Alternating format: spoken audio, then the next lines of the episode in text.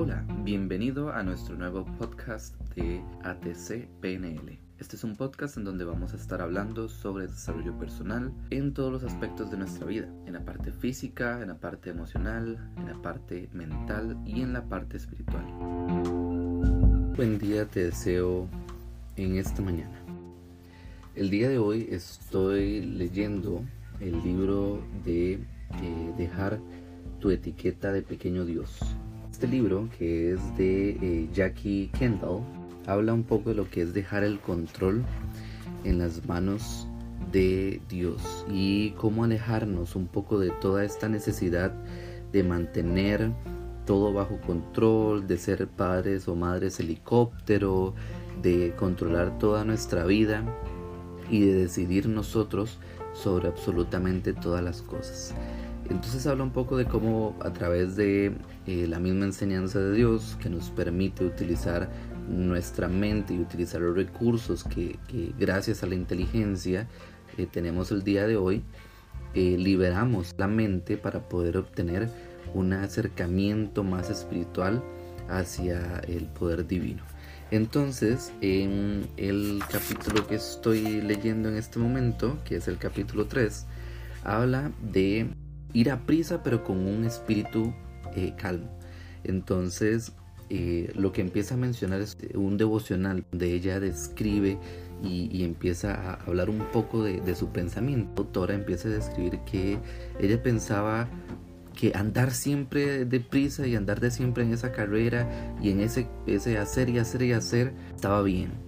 Entonces fue descubrir a través de una pregunta que ella se hacía todos los días para, para los que corremos y los que tratamos de avanzar y seguir adelante y hacer muchas cosas durante el día. ella se hace la pregunta de eh, ¿qué puedo hacer yo permaneciendo en calma espiritual en este momento?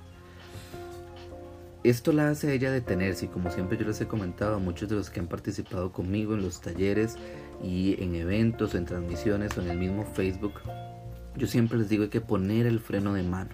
Hay que poner ese freno de mano para detenerse y analizar qué es lo que está sucediendo.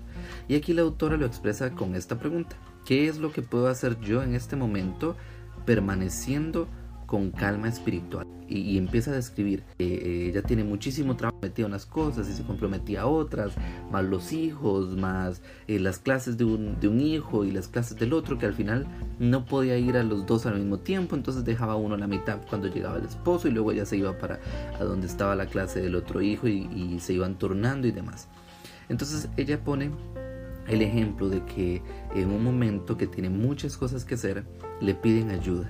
Y entonces ella se pregunta, ¿qué puedo hacer yo en este momento eh, manteniendo mi calma espiritual? Entonces, eh, claramente la respuesta es no. Si en este momento estás trabajando, estás eh, haciendo una cosa en específico y quieres agregar más todavía a lo que estás haciendo, muy posiblemente la respuesta sea no. Cuando te preguntes, ¿puedo continuar yo con mi calma espiritual y hacer esto otro? Hacer aquello que me están pidiendo, que también puede ser otra de las preguntas que nos podemos hacer, y te vas a dar cuenta de que realmente no es posible. O bien, tomas el acuerdo y aceptas que vas a dejar de lado lo que es la, cosa uno que estás haciendo y te vas a ir a realizar la cosa número dos que estás planteándote hacer.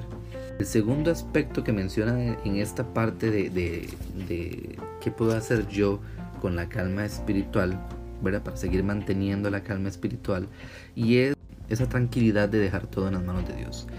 Y ella menciona que es bien visto, es, bien visto a los ojos de Dios. Entonces, eh, el llamado es a calmar nuestra mente, a calmar eh, nuestro corazón, nuestras emociones y asimismo en ser agradables a los ojos de Dios, nuestro comportamiento y con lo que estamos accionando. Entonces espero que este, esta pequeña reflexión les haya eh, gustado y muy pronto estaremos eh, hablando de diferentes temas de los diferentes libros que estoy leyendo y cómo ah, muchas veces alejamos eh, las cuestiones de la mente las cuestiones del cuerpo y las cuestiones del corazón de la parte espiritual o la parte de la fe, cuando en realidad siempre también como se los he mencionado muchas veces hay que tener el equilibrio en estas tres partes, en el cuerpo, la mente y el espíritu. No puede haber un cambio real si no tenemos un equilibrio en estas tres partes. Las tres partes que, que complementan o que unen y hacen al ser humano. Entonces ya físicamente eh, podemos hacer ejercicio una horita por lo menos por día. Ya mentalmente han notado y han estado conmigo en talleres y han visto muchísima información que pueden hacer, que igualmente se las, se las voy a ir recordando.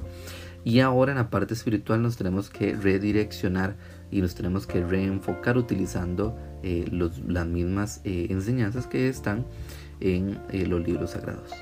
Que tengan un excelente día, muchas bendiciones. Recuerden lavarse muy bien las manos y quedarse en casita con sus familias. Un abrazo.